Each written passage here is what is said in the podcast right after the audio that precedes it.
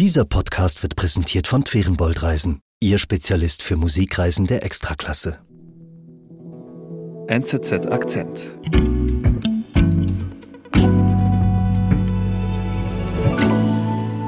Auslandredakteur Ulrich Schwerin ist heute bei mir hier im Studio. Hallo Ulrich. Hallo. Und wir beide sprechen heute über ein Land, über das wir, glaube ich, noch nie in einer Podcast-Folge gesprochen haben, soweit ich weiß. Und zwar geht es um Bangladesch. Und genauer gesagt, erzählst du mir jetzt gleich die Geschichte von zwei ganz besonderen Frauen, von zwei Politikerinnen. Genau, es geht dabei um Sheikh Hasina und Khalida Zia, den beiden prägenden Frauen der Politik in Bangladesch, mhm. die sich seit Jahrzehnten einen erbitterten Machtkampf liefern. Also ich muss ehrlich sagen, die beiden Namen, die kamen mir jetzt nicht bekannt vor, habe ich noch nie was gehört davon. Ja, außerhalb von Bangladesch sind diese Namen vermutlich den meisten nicht geläufig. Also Sheikh Hasina ist die Premierministerin. Sie gilt als eine der mächtigsten Frauen von Südasien, wenn nicht gar der Welt. Mhm.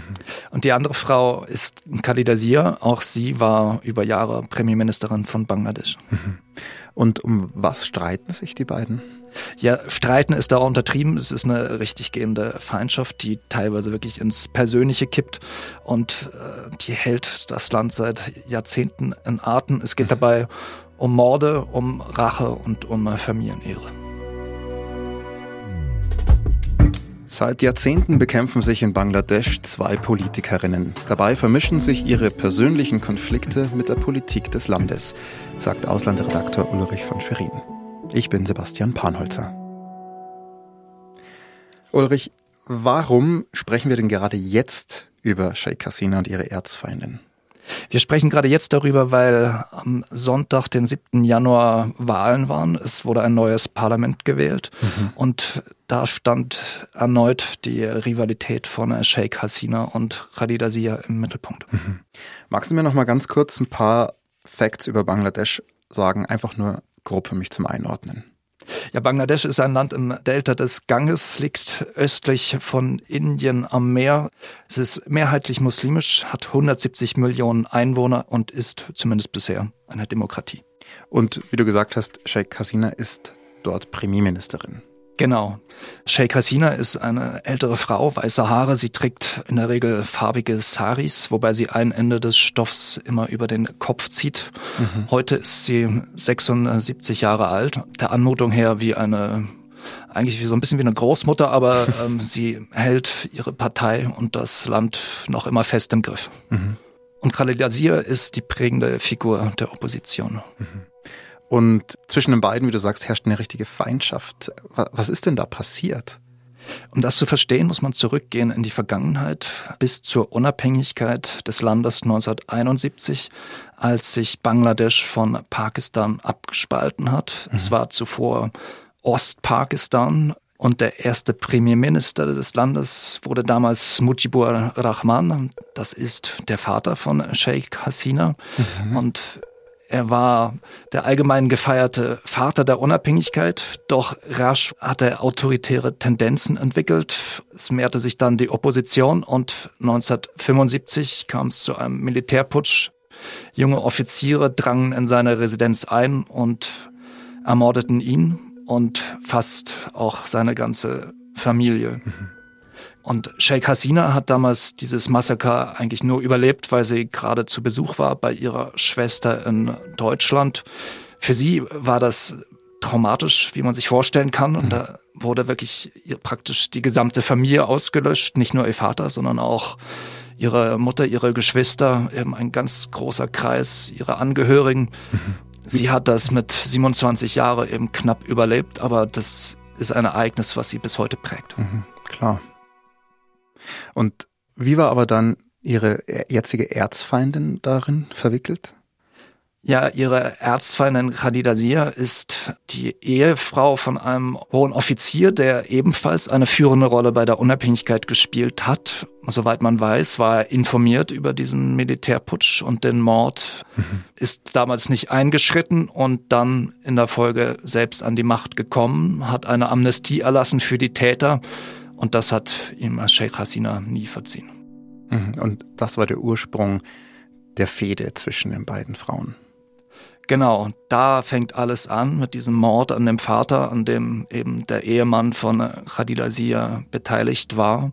Und der Tod ihres Vaters hat sie politisiert, hat sie dann eben in die Politik gebracht. Sie hat dann die Führung der Awami League, der Partei ihres Vaters, übernommen und ist so eben zu einer prägenden Gestalt in der Politik Bangladeschs geworden. Und die Erzfeindin Khalida Sia, wie kam die dann in die Politik? Ja, Khadija Sia teilt eigentlich das Schicksal von ihrer großen Rivalin, denn äh, ihr Ehemann wird nach fünf Jahren an der Macht selbst ermordet. Er fällt ebenfalls einem Putschversuch von Militärs zum Opfer und Khadija Sia bleibt als Witwe zurück und übernimmt dann in der Folge ebenfalls die Partei ihres Mannes und kommt damit in die Politik. Mhm. Also das ist das, was die beiden sozusagen gemeinsam haben, so ein Schicksalsschlag, der sie beide in die Politik führt. Genau, damals Anfang der 80er Jahre sind sie beide Mitte 30 und mhm. sie werden dann schnell zu Rivalen und letztlich erbitterten Feinden. Weil eben Sheikh Hasina bis heute Khalida Sia nicht verzeihen kann, was ihr Ehemann damals getan hat. Genau, der Mord an ihrem Vater und auch die Rolle dabei, die mhm. Der Mann von Khadija Sia gespielt hat, sind absolut prägend bis heute für ihr Verhältnis. Sie werfen sich beide gegenseitig vor, sich nach dem Leben zu trachten.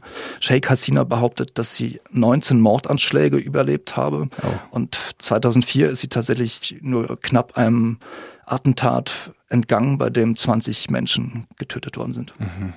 Aber darüber hinaus muss man natürlich auch sagen, es gibt da auch ähm, grundlegende politische Differenzen zwischen den beiden Frauen und zwischen den äh, Parteien.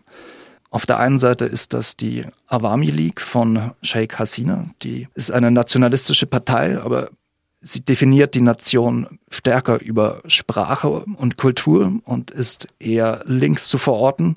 Auf der anderen Seite ist die Bangladesh Nationalist Party, die BNP von Khalida Zia, die ebenfalls eine nationalistische Partei ist, aber die Nation eher über diese islamische, religiöse Identität definiert mhm. und die auch deshalb also sehr viel konservativer ist, stärker religiös geprägt ist und deshalb auch teilweise gemeinsame Sache mit den Islamisten gemacht hat. Mhm. Und seit den 90er Jahren wechseln sich diese beiden Parteien eigentlich immer wieder ab, bis es dann 2009 eine Wahl gibt, die Sheikh Hasina mit ihrer Awami League gewinnt und seitdem ist sie durchgehend an der Macht. Wir sind gleich zurück. Erleben Sie mit Ferienboldreisen die schönsten Städte und Konzerthäuser mit Weltklasse-Akustik. Wir bringen Sie bequem an die besten Adressen. In die Elbphilharmonie in Hamburg, in die Scala di Milano oder Semper Oper in Dresden. Denn hier entfalten sich große Kompositionen am eindrücklichsten. Gänsehautmomente inklusive. Twerenbold-Reisen, Ihr Spezialist für Musikreisen der Extraklasse.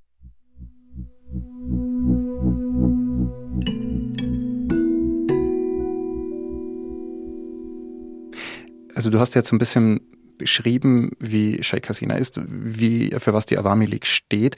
Wie sehen das die Menschen in Bangladesch, dass sie seitdem, seit 2009 an der Macht ist?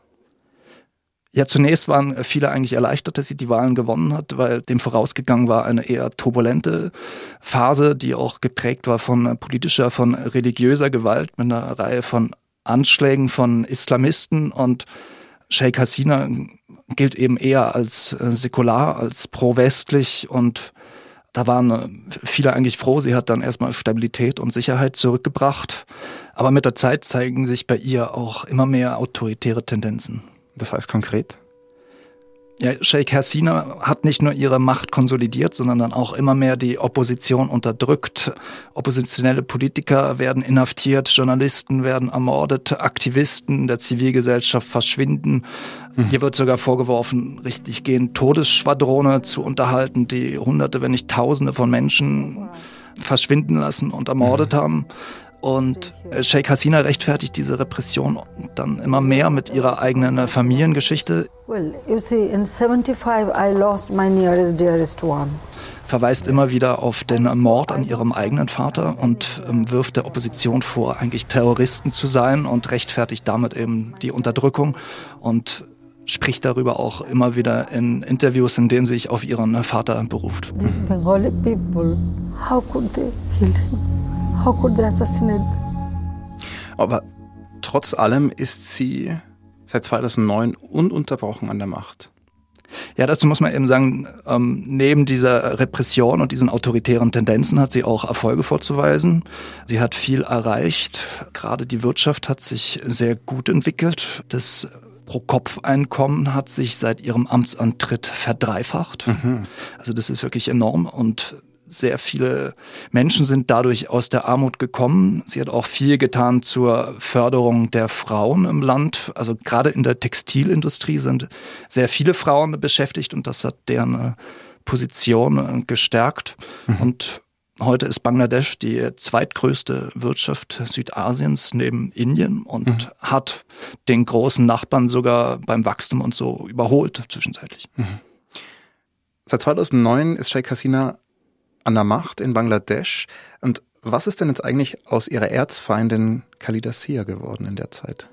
Ja, seit der Niederlage bei der Wahl 2009 ist Khalida Sia in der Opposition. Sie ist nach wie vor Anführerin der Bangladesh Nationals Party. Mhm. Doch 2018 ist sie verurteilt worden wegen Korruption. Ein Urteil, was ihre Anhänger für politisch motiviert betrachten. Mhm. Doch seitdem sitzt sie erst im Gefängnis und seit 2020 im Hausarrest und ist heute gesundheitlich schwer angeschlagen. Mhm.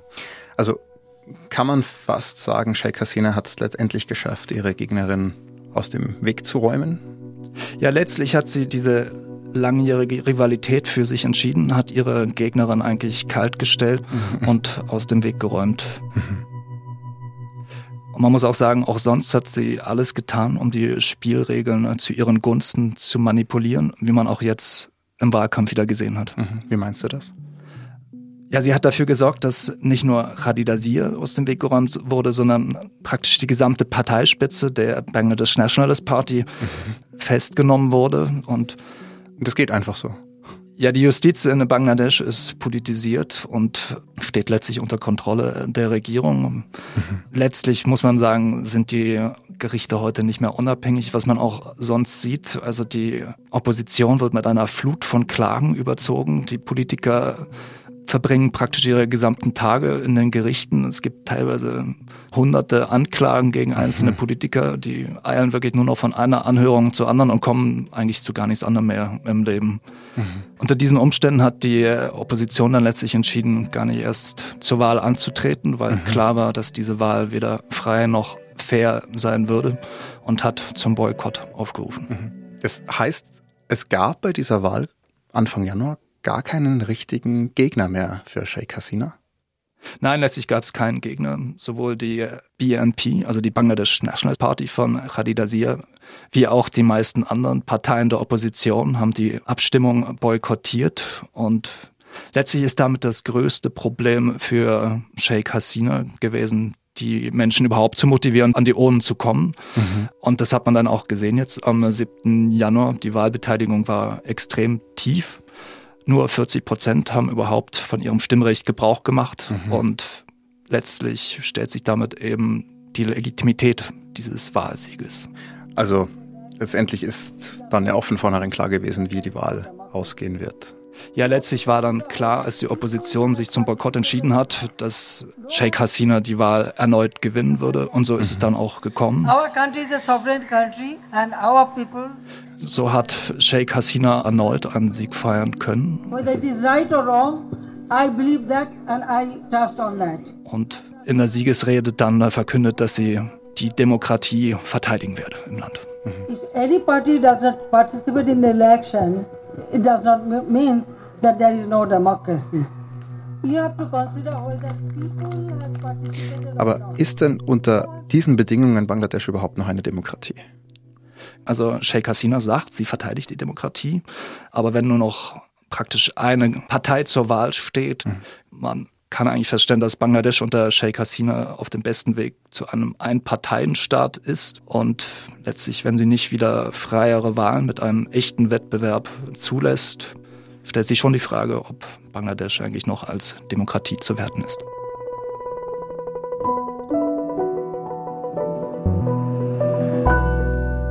Lieber Ulrich, vielen Dank für die Geschichte von Sheikh Hasina und ihrer Erzfeindin Khalida Sia. Ja, sehr gerne. Das war unser Akzent. Produzentin dieser Folge ist Alice Grosjean. Ich bin Sebastian Panholzer. Bis bald.